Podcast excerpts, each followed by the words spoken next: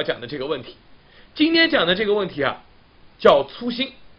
哎呀，说到这个，很多人就炸了，对吧？我估计现在这个班级里是不是已经炸锅了？说赶快讲，不要废话了，赶快讲这个问题，我们太关心了。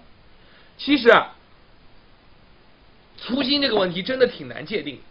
我们在做访谈的时候，我们也问了很多孩子和家长，哎，你们觉得什么是粗心？对吧？有几个问题，大家可以先琢磨琢磨。今天讲完之后，你们就全明白了。第一个就是粗心是不是一种病？呃，我听过这个观点啊，不要不要笑，不要笑，我真的听过这种观点，说粗心啊其实是一种病，是一种病理性的，是一种脑部疾病，对吧？拿锤子敲一敲，可能能治好。反正就医院那些专业的我也不懂。总之，粗心要送医院的。哇这个把我给吓坏了，对吧？这你想想，要是要是要是我我粗心了，你跟我说你要去医院了，这个太不靠谱了。还有一个观点就是粗心是不是一定发生在简单题？有人说对呀，粗心肯定是简单题啊，简单题才叫粗心，难题叫什么？难题叫不会。哎，这也是一个很好玩的观点。还有一个就粗心和身体状态和心情有没有关系？对吧？心情好的时候就不粗心，心情不好的时候就粗心，这啊搞得很崩溃。对吧？最后一个问题，我觉得我这个问题算是很有实质性价值的一个问题。他说我孩子考试的时候啥都错过，完全没规律，完全看不出他到底哪块学的好学的不好，哪块都有可能错。那你说这不是粗心是什么？哎，这个问题我觉得问的就很有分量，这也是我们在访谈的时候这个有家长问出的问题。哎，我觉得这个问题问的很有意思。所有的关于粗心的点，我们大概收集了就这样的问题，大概得有几十个问题。最后啊，会到一点，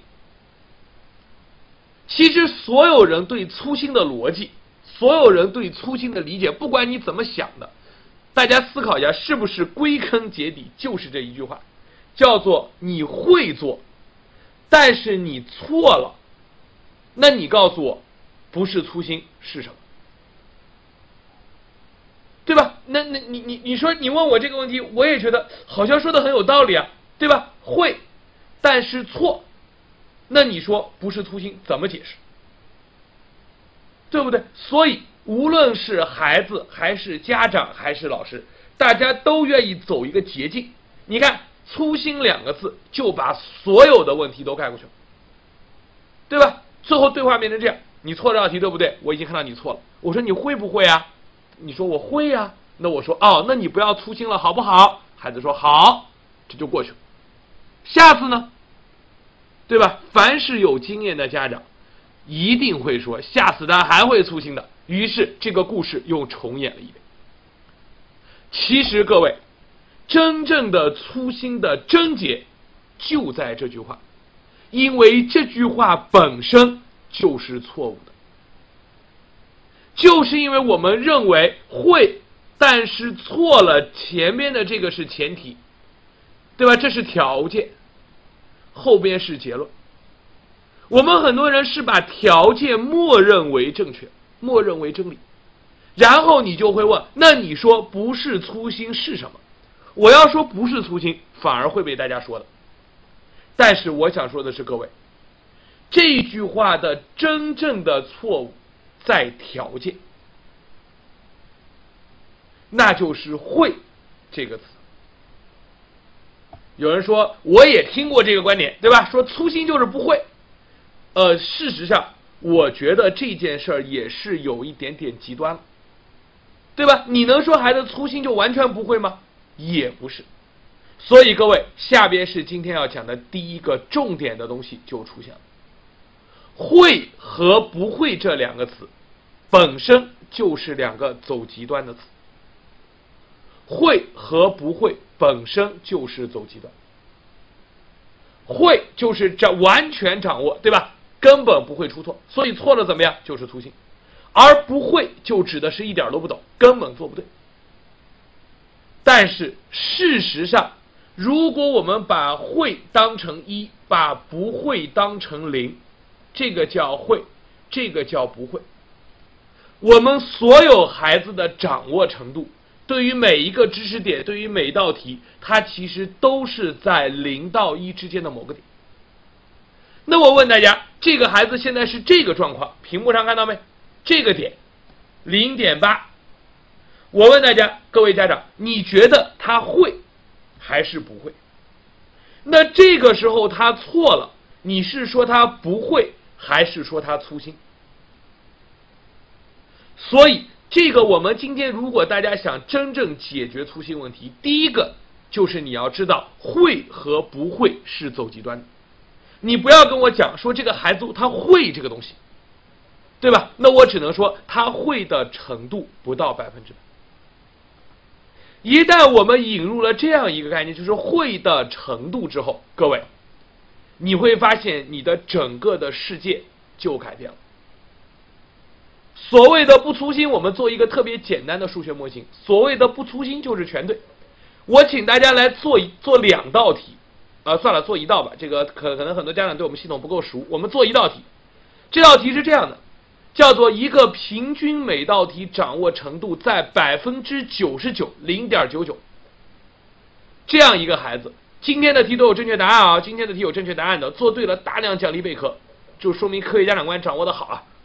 连续做对十道题的可能性有多大？就十道题根本不粗心的可能性有多大？来，一分钟时间，蒙一个就行了，这个不用一定要拿计算器算的。大概估一下，就是主要是看看和你的认识到底有没有差距。再说一遍啊，一道一个题，孩子每一道题孩子掌握程度都达到了百分之九十九。有人说百分之九十九好不好？我跟大家讲，百分之九十九就是个非常优秀的孩子，这是一个非常优秀的孩子的模型。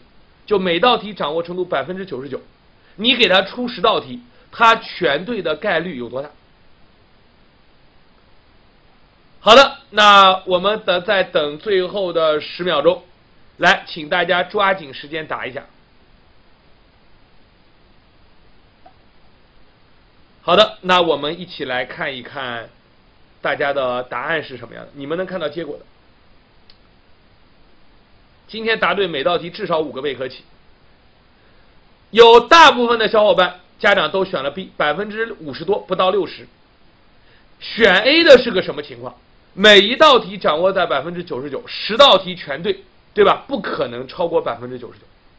那选 C 和选 D 的呢？其实也是有点过于紧张了。好，没关系，这是我出的第一道题，正确答案百分之九十。也就是说，一个掌握程度百分之九十九的优秀孩子，做十道题，他有百分之九十的概率是全对的。来，请大家看第二道题，请听题。一个每道题掌握程度大概在百分之九十的孩子，注意啊，题目变了。每道题掌握程度在百分之九十的孩子，有人说九十是个什么概念呢？对吧？和百分之九十九应该都算是优秀孩子了。我觉得，就是按照经验上说，应该都算优秀孩子。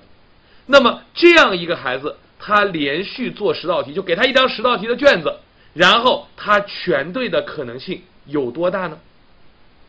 我们还是给大家一分钟的时间，主要是让大家去感受一下正确答案和你之前猜想之间的差别在哪里。原来听过科学家长观的家长，应该是完全能明白这个里面有多可怕这件事。我今天大概花半小时的时间来讲到底什么是粗心，因为这个问题不讲明白，后边都是白讲。你根本不知道怎么解决。好的，来，我们来看一下，再给五秒钟，我们来看一下大家的选择结果，这就非常有意思了。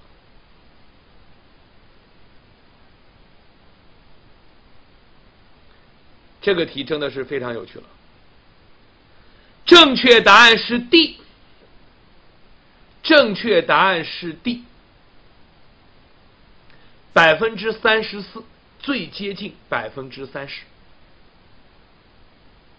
有没有被正到？很多家长应该是被正到。百分之九十九的孩子做一张十道题的试卷，他全对的概率是百分之九十，考十次九次全对。而一个每道题掌握程度百分之九十的孩子，考一张十道题的卷子。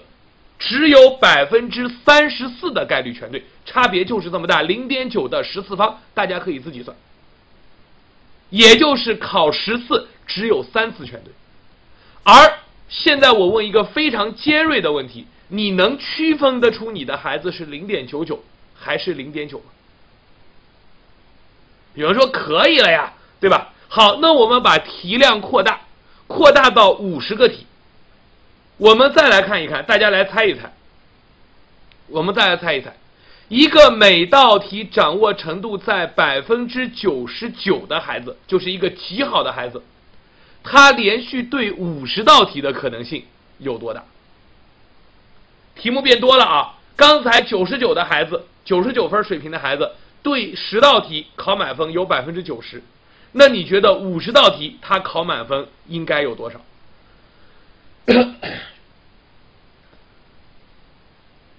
我发现大家还是对九十九的孩子很有感觉，但是对九十的孩子就完全无感。来，还是一分钟时间。一会儿我会给大家一张表，你不用记笔记。一会儿我会给大家一张表，来看一下这是个什么情况。首先，大家一定要有一个意识，那就是题目越多，全对的可能性越高还是越低啊？那一定是越低的，对不对？就是你你做的东西越多，你犯错误的这个，就你不犯错误的可能性越小。常在河边走，哪有不湿鞋嘛？中国古话说的其实就是这个道理，所以它一定会小于百分之九十。OK，来，一分钟时间到，我们来看一看大家的选择。今天所有答对的全部大量备课啊，这个就是表扬家长。来，我们一起来看一下，这就是科学家长观。好的，正确答案。百分之六十，也就是说五十道题是什么概念？其实我说的这个五十个题啊，其实是指考察了五十个点，五十个点差不多就是中考考察的量。就中考和高考基本上考察量，有人说中考只有二十多道题啊，没错，二十多道题。但是如果把它拆成点，大概五十个点左右。也就是说，你把初中的每个知识掌握到百分之九十九，那么在中考里你是有百分之六十的概率得满分的。考五次有三次满分。你们想想，这是不是一个非常优秀的孩子？我没说错吧？零点九九就是个极优秀的孩子。来，再换一个，四个数据完了，我们就可以给大家出结论了。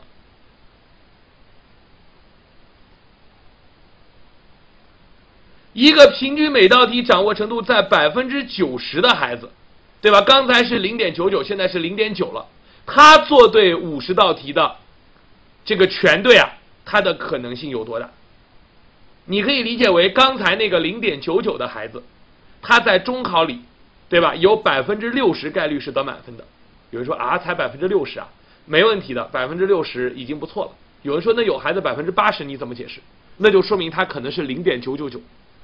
那我们再来说说一个每到每个知识点掌握到九成熟的孩子，掌握到百分之九十的孩子，对吧？在中考里得满分的概率有多大呢？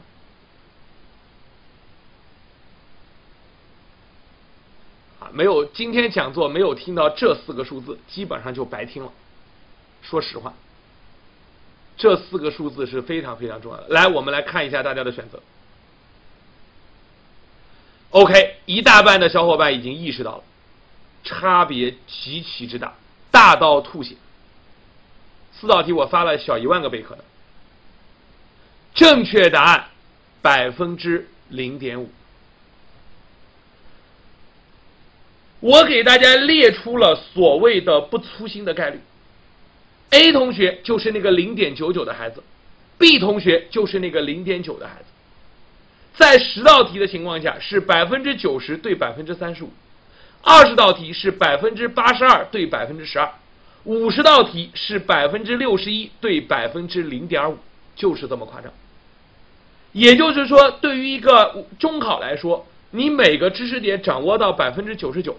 有五次五分之三的概率考满分，而如果你的掌握程度只有零点九，那么我可以拍着胸脯说你不可几乎不可能考满分，二百分之一嘛，考二百次平均一次满分。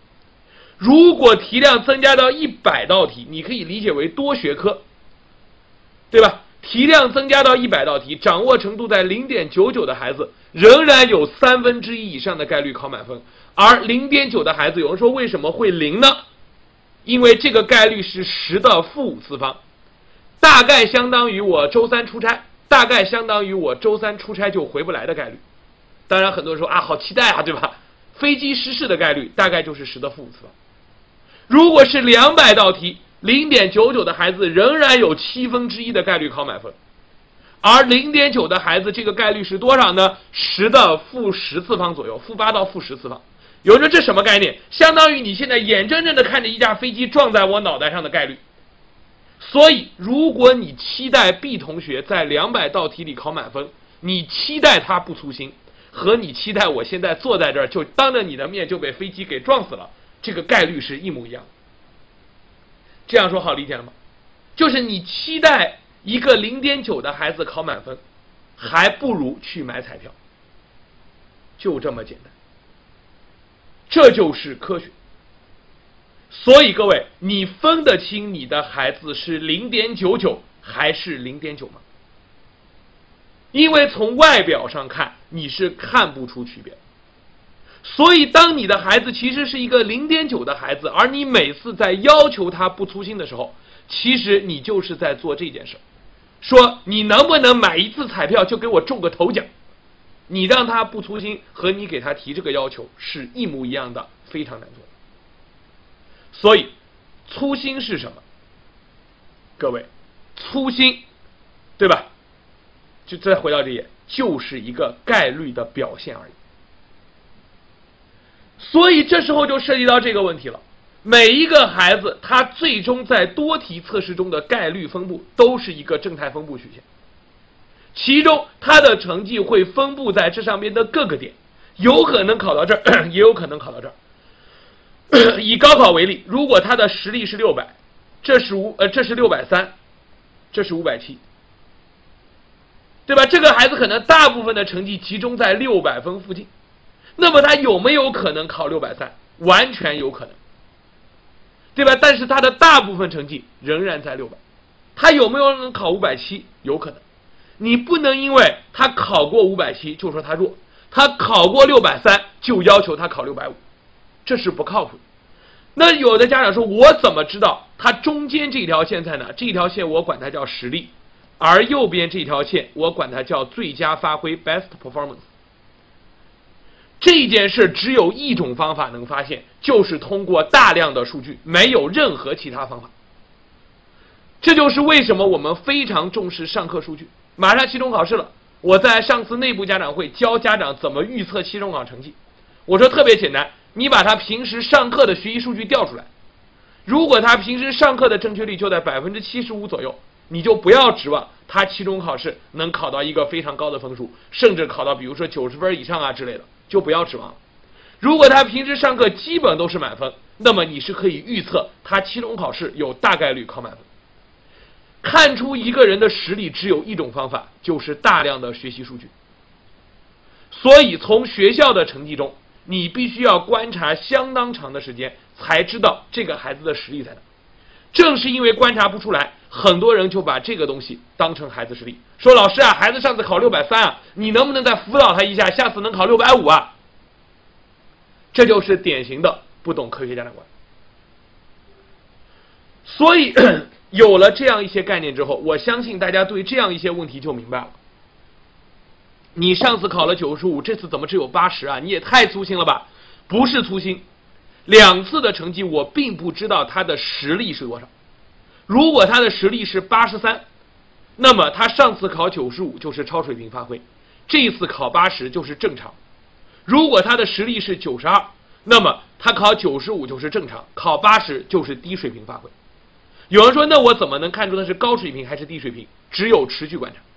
如果他一年下来都考了，就是都是分布在八十到八十五，只有一次考了九十五，那么那次九十五是异常。你也可以拿它和平时上课和天天练的数据做比较。如果他上课的数据特别好，考试考得特别差，那么如果只有一次，就说明他这一次是偶然。如果他每次都考得特别差，对吧？那你就要赶快跟老师反映一下，是不是我们的进度或者我们的难度或者你的学校的难度有不匹配？这是个个例。大部分的孩子和家长都可以通过学习数据准确的预测。还有人说，你怎么每次错的题都不一样啊？你怎么什么题都能错呢？那我当然什么题都能错了，因为我每个知识点掌握都不到百分之百，对不对？所以我当然是什么题都能错。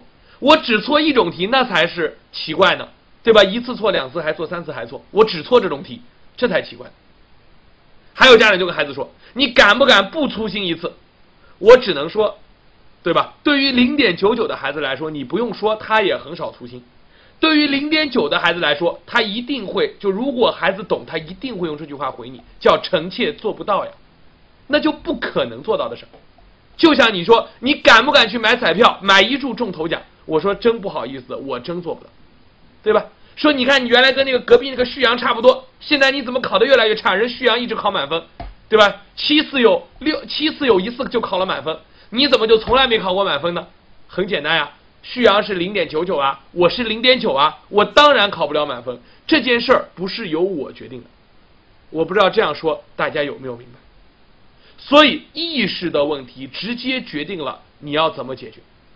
所以，如果你再看到克服粗心的三个法宝，第一，认真读题；第二，什么什么的，你就明白了，这些东西啊，其实都没有抓到问题的本质，对吧？如果你每天把所有的问题都归结在粗心上，你是解决不了粗心的。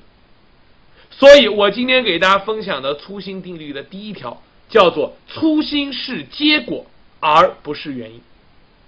所以，永远不要。如果你听过这个科学家长观，那么你请大家永远不要再提这样的问题，叫“老师，我孩子粗心该怎么解决？”凡是提这个问题的，一定是不懂科学家长观的，因为这个问题是无法解决的。粗心是一个结果，而不是原因。这件事是自然规律，人力不可，人力是不能打破的。所以，第二条。不要认为靠孩子强大的意志力就能解决粗心，这是我今天想特别的想跟家长讲的。当你明白了这个道理之后，你就会明白，孩子靠意志力是解决不了粗心。所以这样的对话每天在上演，说你敢不敢不粗心？说我敢，我先保证，我下次绝对不粗心，再粗心剁手。对吧？这就和你说双十一不买东西剁手是一样的，这个东西是意志力解决不了的问题，对不对？还有人很搞笑，你知道吗？就是这个都是不懂科学的人会干的事儿。说如果我们每个人双十一都不买东西，淘宝就倒闭了，对吧？每个人在在促销的时候购物，它是有一个欲望值的。你想让这种欲望值，比如说假设这种欲望值是百分之九十，或者百分之五十都行。你算一算，对吧？一亿人都不买东西，这是什么概念？可能吗？这是不可能的。所以啊，懂不懂科学真的差得很远。因此，各位家长千万不要再跟孩子讲，你要意志坚强，你要抵制粗心，他真的做不到。就比如有人问说：“老师，那你能不能上课不粗心？”上过我的课的人都知道，我上课还会算错，只不过算错的概率比较低而已。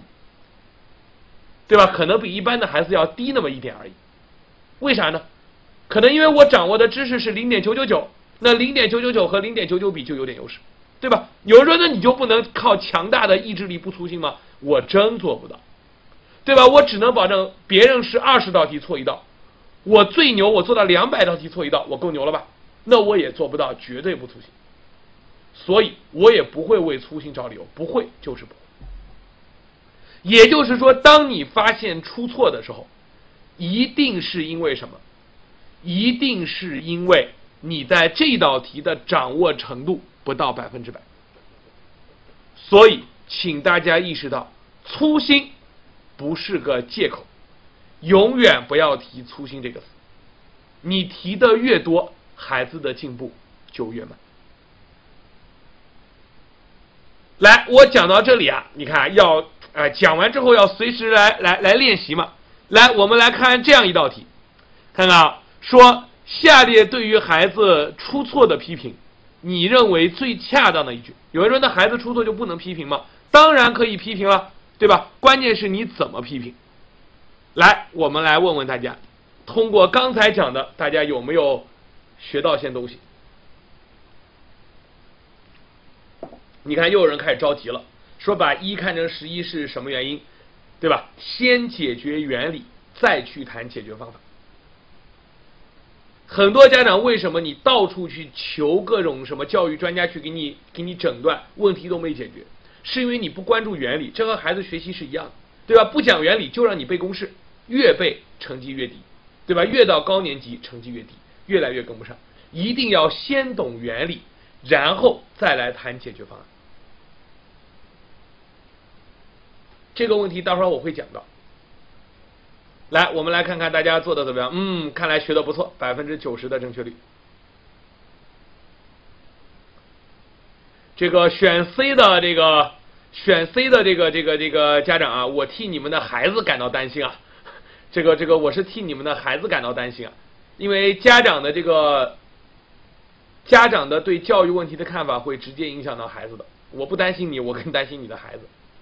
好的，来，那都答完了吗？那我们来看一看这个大家答题的结果怎么样？OK，非常赞，非常赞！哎，我备课都发完了呀，啊，发的好快。OK，说明大家都认识到粗心是怎么回事了。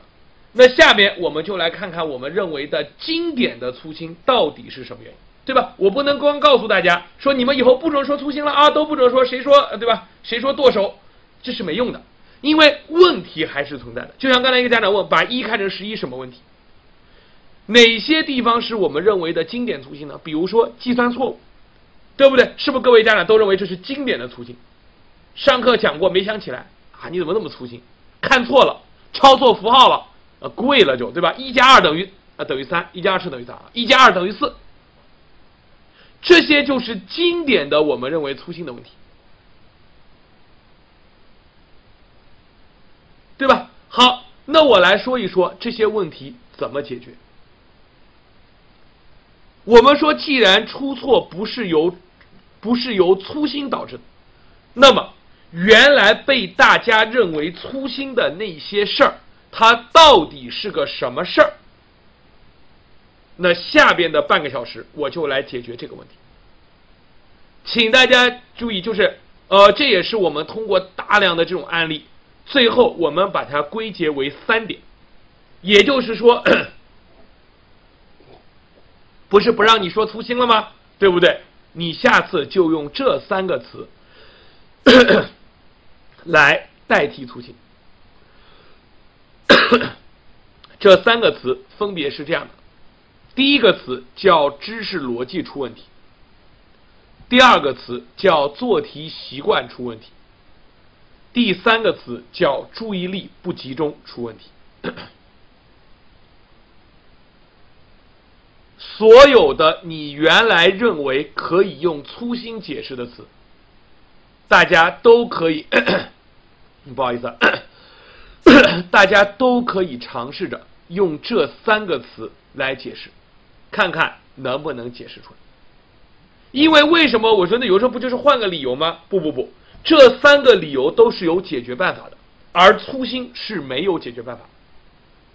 对吧？就像你跟我说我头疼，头疼这个地方疼，对吧？我是知道该怎么治的。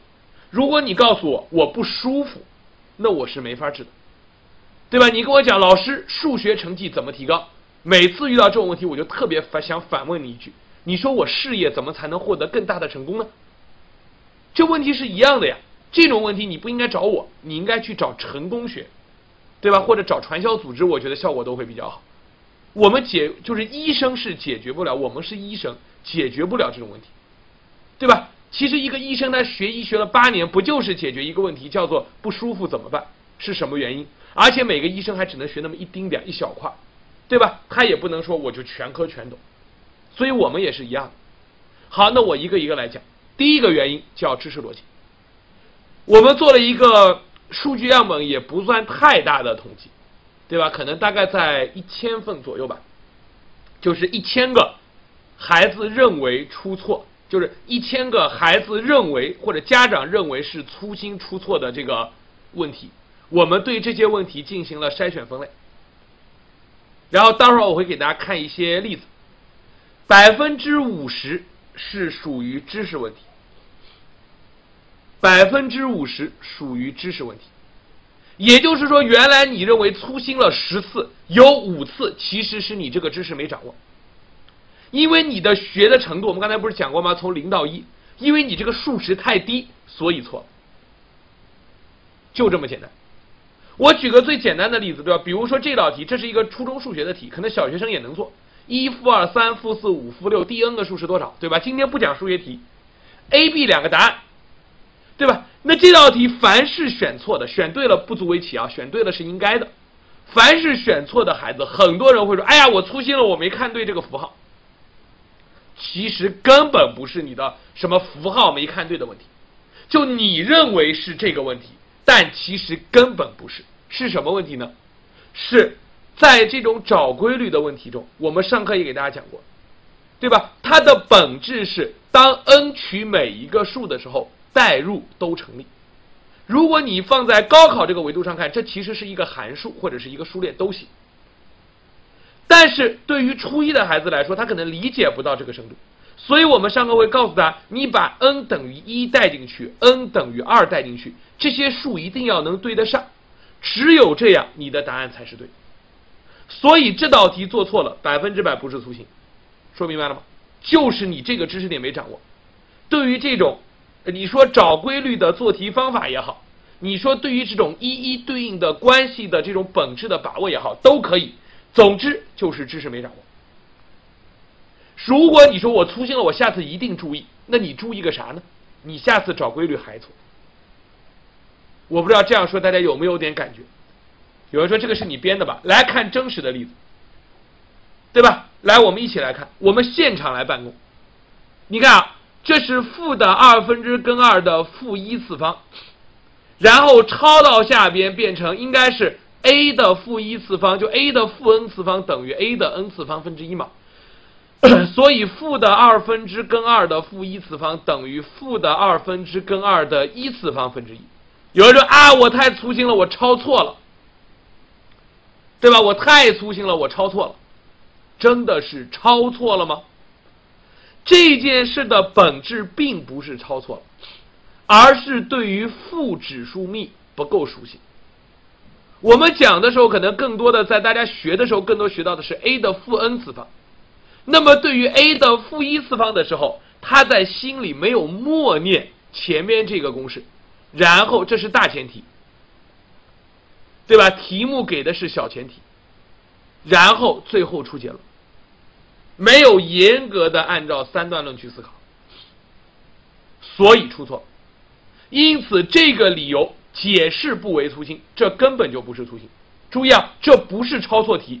那你抄错题，为什么其他地方你发现他都抄得很好，都没有抄错题？为什么就在负指数这抄错题了？所以本质上是负指数的问题。对吧？如果我看到这个东西，我绝对不允许它解释为粗心。OK，好，这是一个。好，再来看下一个，啊，包括这个地方，包括这个地方，对吧？当然，它这地方有个跳步啊，但是做对了。OK，那我们来看下面，第二个，这个错在哪儿呢？大家不用着急从上面圈啊。你看啊，二为二分之根二减二分之根二，这是减四根二。加三分之二根三，然后这一边写着写着就变成了四根二，注意到没？这是负四根二，这是四根二。于是给我解释说我抄错了，是吗？根本不是，就是你认为是粗心吗？很多家长看完说啊又粗心了，根本不是，就是因为知识没搞懂，什么知识，对吧？他是怎么念的，这很重要。如果他念的是二分之根二减二分之根二减四根二加三分之二根三，那么他很容易就把前边这一串变成零，对吧？连着这个减号就没了。所以他这么做，你看，他觉得这个孩子肯定觉得很正常。你让他检查，他根本检查不出来。这个问题不是因为他粗心而错的，而是因为他没有用正确的读法。现在初中数学三个年级，我们都在讲这个事儿。这个式子的正确读法是二分之根二，负二分之根二，负四根二，三分之二根三。二分之根二和负二分之二得零，所以剩下负四根二和正的三分之二根三。这样做就不会粗心了。你觉得是粗心，其实是你知识没掌握，你没有听过我们是这么来讲计算的。你觉得计算嘛，就是瞎算一下就行，根本不是这样。所以知识问题啊，大家看到这两个例子就非常典型。所以知识问题，家长应该怎么办？我们的建议是，不干是最好的，就是不要求帮忙，但是不要添乱。家长给孩子讲题，十个有八个是讲不到点子上的，真的是这样的。不信我问一下大家，你看啊。你你我问问大家，你看做个小调查，你看大家平时给不给孩子讲题？我们来看看什么情况，我再决定这个话题要不要深入。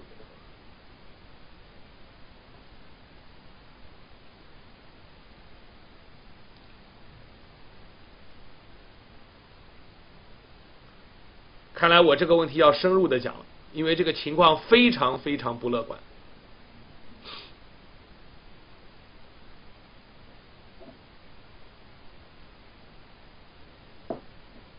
等这个科学家长观全部讲完之后啊，等所有的讲座都完了之后，我们会给大家发一个科学家长观的调查问卷，就是就是测评，你可以测一测自己的这个科学指数怎么样。像这道题就一定会在这个测评卷里出现的。这个我们看来，我们的家长群体里，这个老师的比例并不低啊。这个有五分呃有这个这个百分之六到七的人选的是 D，就是本身就是老师。这个我不评论，没没任何问题。对吧？OK，来，我们来看看大家的选择。这道题选 A 和 D 被认为是正确的，为什么呢？首先我来说最坏的就是最差的一种选择，叫做我去问老师，问会了给孩子讲。你本来就不会，对吧？你听了老师讲一次之后，也不一定就会了，你掌握程度只有百分之六十，你再传达给孩子，就只传达出去了。哎，是不是这个录这个这个这个这个摄像头又挂掉了？你传达给孩子，对吧？就只能传达出去百分之三十，所以孩子就拿着你的百分之三十的东西，就拿着鸡毛当令箭，就觉得这是正确。OK，给大家还能发一个备课，就这么简单。所以各位千万不要给孩子讲题。有人说，那我会的我能不能讲？还记得刚才什么叫会吗？你能判断出你知道答案，你能做出正确答案。这个会的程度不会超过百分之六十，会不代表能传给，就是你能讲给孩子，所以千万不要给孩子讲题。很多时候在群里答疑，我们答疑群都有一个共同的规矩，叫做先说自己的想法。为什么？就是因为你只有知道孩子在什么地方知识出问题了，你才能答。呼一个答案给家长，让家长再去讲给孩子，这件事儿其实是比较坑的。所以各位家长千万不要给孩子讲题，除非你本身是个很优秀的老师，就这么简单。所以对于这个知识层面的问题啊，我建议大家就是，如果孩子出错原因是知识逻辑，你就不要管了，让老师去解决这个问题。好，这是第一个原因。第二个原因是做题习惯，百分之五十的属于这个刚才说的这个知识逻辑不会，所以出错了。百分之四十的原因属于做题习惯的问题。做题习惯，我给大家，我们通过也是访谈，这个不好意思，这个摄像头挂掉了，我先关一下啊。不知道为什么这个这个这个摄像头突然就突然就挂掉了。我看我看还能我看还能不能打开了啊？啊，可以又打开了。好了，我再把它拖过来。呃，做题习惯的问题，我今天主要通过访谈之后，我们得到了三个非常重要的习惯。第一个叫读题。第二个叫标记，第三个叫检查。我一个一个来说。读题，大部分孩子出错真的就是因为没读题，题目就没读，他看了一眼就觉得这道题可能是做过的。所以这时候我讲两点：第一点，一定要认真读，对吧？就每个题目都当成没做过的题目。第二个，不要试图去读懂题目背后的含义，你可以大概猜一猜，但是不要认为。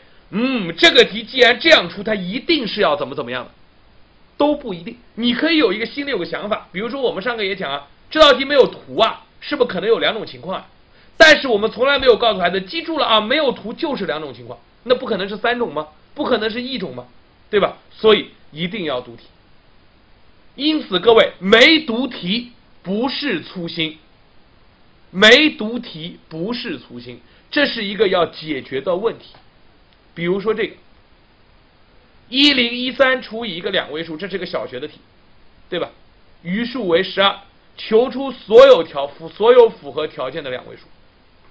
答一百四十三、七十七和九十一，对吧？这是什么？很明显，题目中出现了一个叫两位数。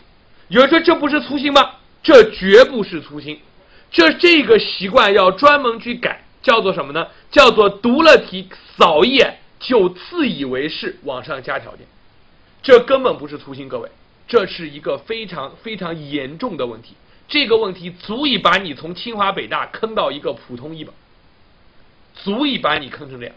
就是读一道题根本就没有一个一个字去读完，扫一眼就觉得这题肯定是这样出的啊！我还以为这道题是三位数呢啊，还有两位数啊，我没看到。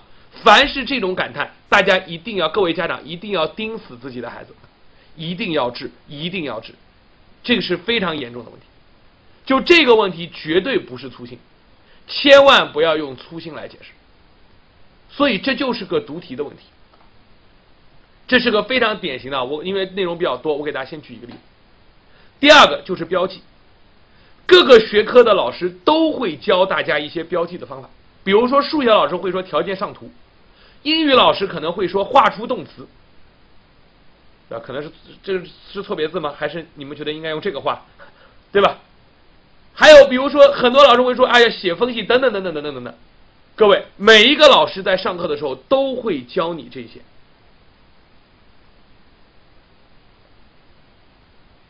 明白了吗？每一个孩子，每一个老师啊，都会教孩子这些。很多孩子不照做的。我举个例子，对吧？左上角这个就是个初二的题，这个我看到简直伤心的不行。他哪错了呢？负 y 正三 y 正二 y，对吧？他最后算出来来了一个负二 y。有人说这这这怎么算出来的呀？对吧？很简单，就是可能是多重错误。首先肯定是有看漏，肯定有看漏的成分。有人说这里跟标记有什么关系？我们在上课的时候专门强调过，对吧？这是如果你听过我的课，同类项你你一定记得这句话，一定要标记出来，否则不小心就会漏掉一，对吧？再比如说下面这个，你看，像这个，有人说这个是怎么错的？这个也是特别典型的一个错误，完全没有按照上课这个这个，因为新少的课我是知道的，对吧？这是初一的题，他会要求大家像这样的东西，我们要识别出这两个负号是不一样。像这种减去一个负数，在初期一定要写成加上一个相反数，就一定要写这么一步。你没有按照老师的要求，这其实也是一种标记。你没有画出这种标记，没有按照要求去做，所以你错了。各位，这不叫粗心，粗心更多的是有天灾的成分，这就是个人祸，这是个责任事故。就这种不做标记的，各位，请大家记住，就是个责任事故，你要对他负全责。对吧？上课讲过的要求，天天练要求的原则没有遵循，这就是标记。最后一个是检查这一块呢，我觉得是一个比较高的要求，就是所谓的很多家长听完我上一个版本的讲，我管这个叫见而不思。比如说我见过，我没有截图啊，有见过说，呃，爸爸每天骑自行车去上班怎么样？走路去上班怎么样？最后一个应用题答：爸爸家离单位一千两百公里。还有上天答一课有一个非常典型的孩子问了一个问题，说一个数的平方根是什么和什么？问这个数是多少，对吧？他答负二分之一，然后问我哪错了？你想负数连平方根都没有，怎么会是算术平方根？他说啊，我看错题了啊，我粗心了，对吧？我没有把这个原数算出来，我算的是那个 x 的值，这不是粗心，这要就是没读题，要就是没检查。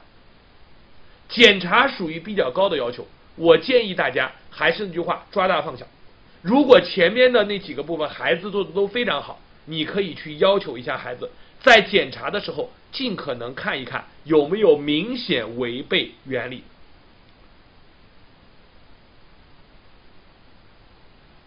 对吧？这是关于检查的问题。那具体的一些细节的检查方法，这个呢，我今天不讲，留的就是上课的时候每个老师也会会讲。就这个东西，它不是一个普遍的方法，我只能说这个问题啊，你就不断的问孩子，哎，这个答案对不对啊？他说对啊，你说为啥对啊？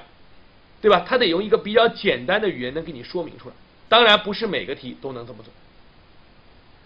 好，我们刚才讲了两个原因了，还记得吗？第一个原因是啥？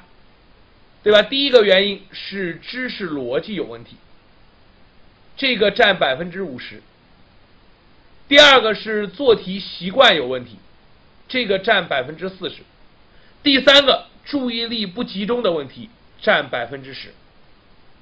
也就是说，如果你把注意力不集中叫做粗心，我也能认，但是这个粗心只占大家认为粗心的百分之十。这个问题就和身体心态有关了。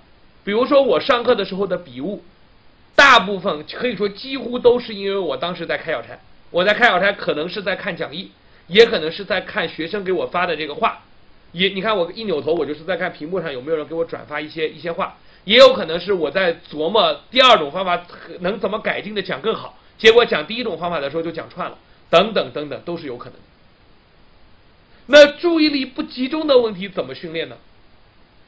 这个问题怎么训练？大家还记得上次我跟大家分享的如何提高学习能力吗？注意力的问题一定是通过非学习。来做的，你天天让孩子在学习里提集中注意力，他是集中不了，对吧？那么我们上次给大家推荐了三个，一个叫阅读，一个叫音乐，一个叫下棋，这三个都是能够训练注意力的。所以各位学会这三个词了吗？要么是知识逻辑有问题，这占大概一半。要么是做题习惯有问题，这也是这占大概剩下的百分之四，就是占一共的百分之四十。注意力不集中大概占百分之十。也就是说，如果假设你的注意力就集中不了了，你能解决前面两个问题，那么你可以把注意，你可以把粗心的可能性从百分之百降到百分之十，就你可以降变成原来的十分之一。其实这已经很好。那各位家长会问，那我们要做什么？我觉得。各位家长要做的就是把这个学明白就行，就不要帮着孩子再去找老师。老师，我孩子粗心怎么办？对吧？其实这个问题只要你意识转变了，你自然就知道逻辑的问题，赶快找老师去给他解答，对吧？做题习惯的问题，能盯就盯一下，对吧？一定要盯着他，每道题都要读题，不要看到一道题说啊这题我做过。当家长有了一个正确的意识去引导孩子的时候。对吧？包括他自家长自己也会做好的时候，孩子慢慢的就会改变。所以啊，意识问题很重要。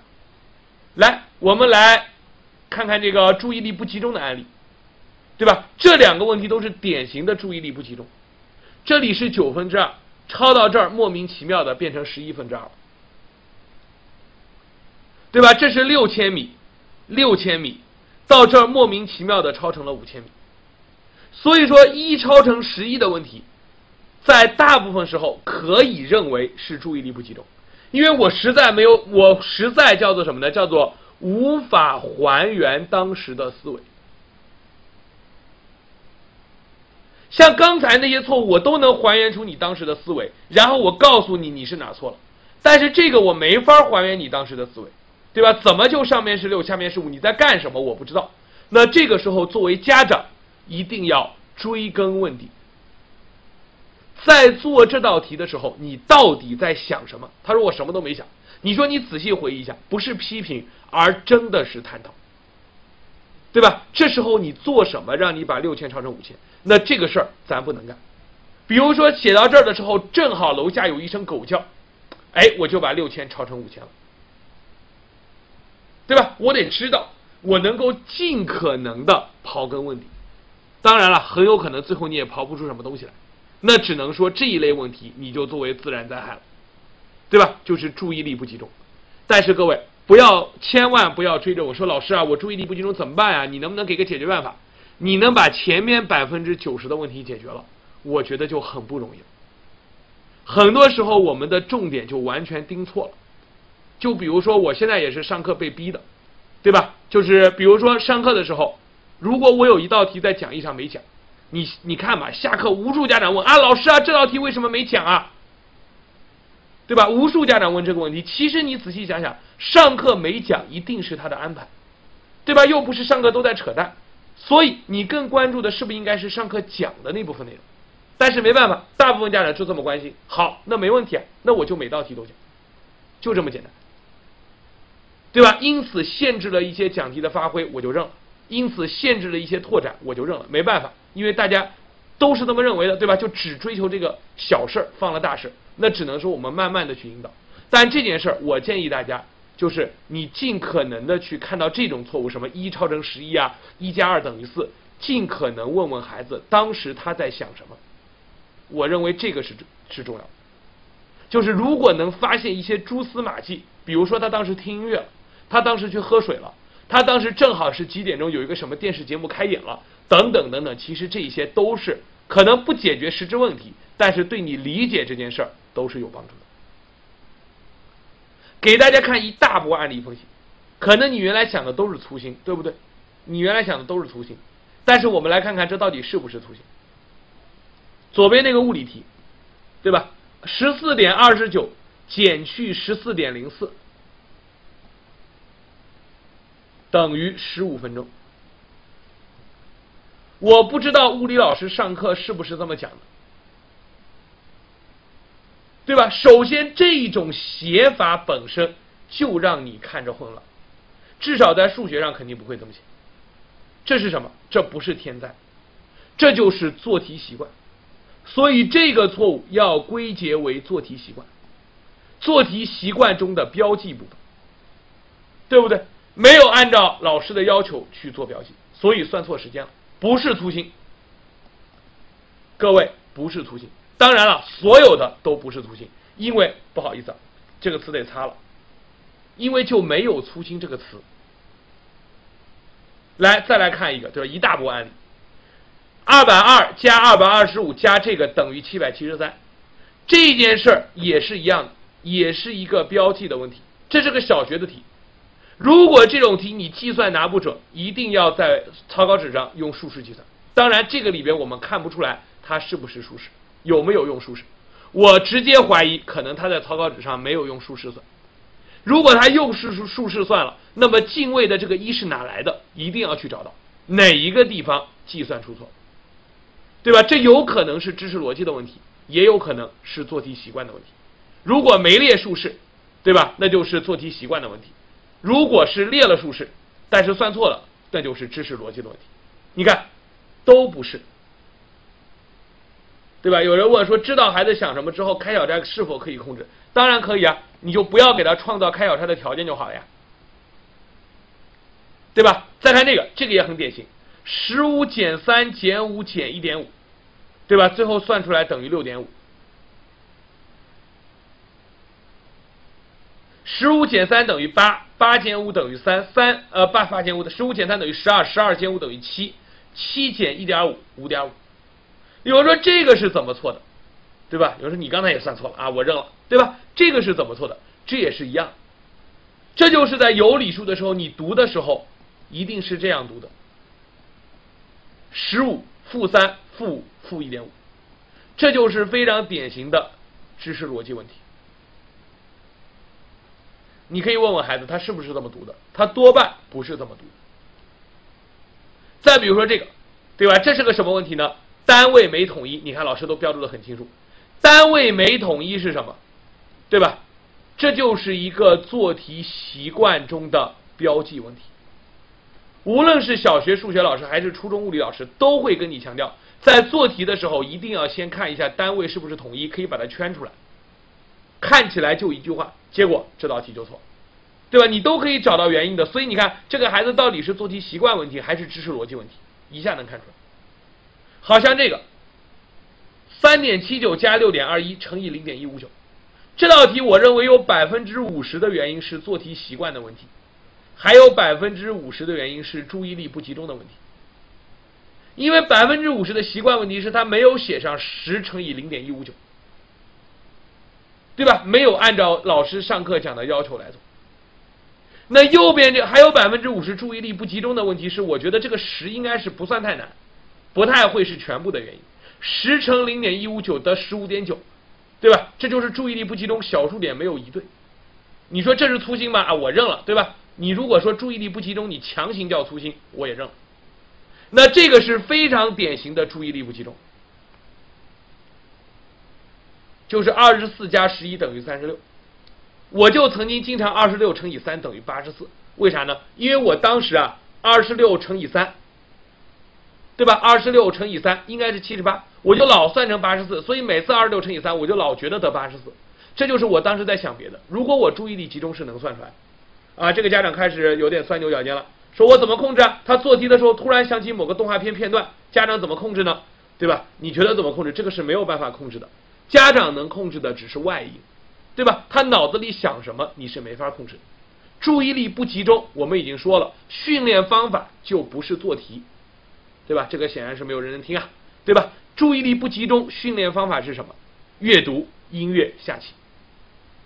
那好，最后一个像这个题，对吧？x 为何值之分式的值为零，这个小伙伴他写出了 x 不等于五，就这个不为零。然后你告诉他说这个也不能为零哦，这个小伙伴一拍桌子说：“哎呀，粗心了，忽略了，对吧？”其实不是，这个事情的根本就在于，对吧？分母不为零这个知识的逻辑他没有理解，什么叫分母这件事儿？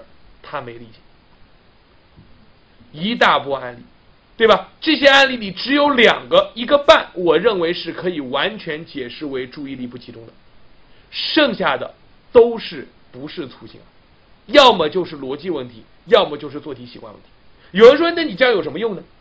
比如说标记问题，比如说我举一个刚才那个标记问题，啊，在前面，这个，比如说这个标记问题。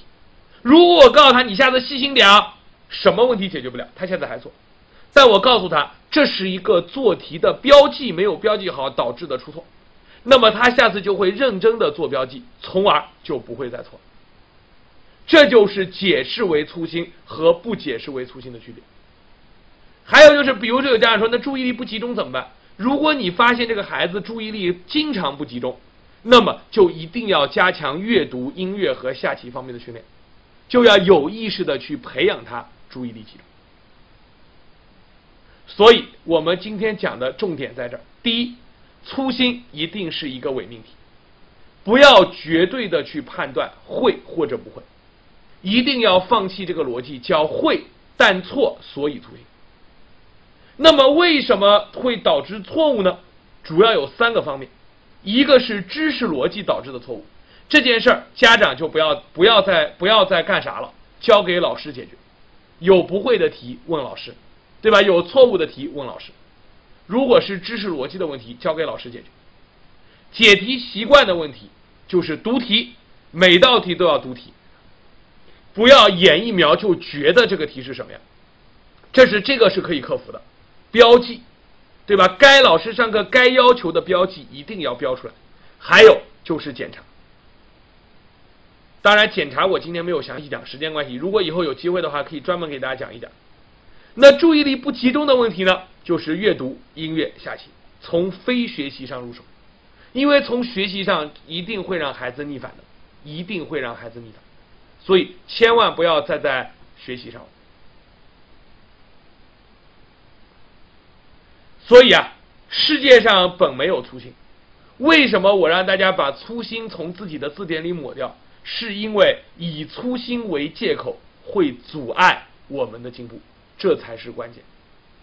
你拿这个解释对我没什么影响，但是它影响了你的进步。所以，一个科学的家长一定不会做一件阻碍孩子进步的事情，或者是帮着孩子去不进步。这就是我今天给大家分享的初心。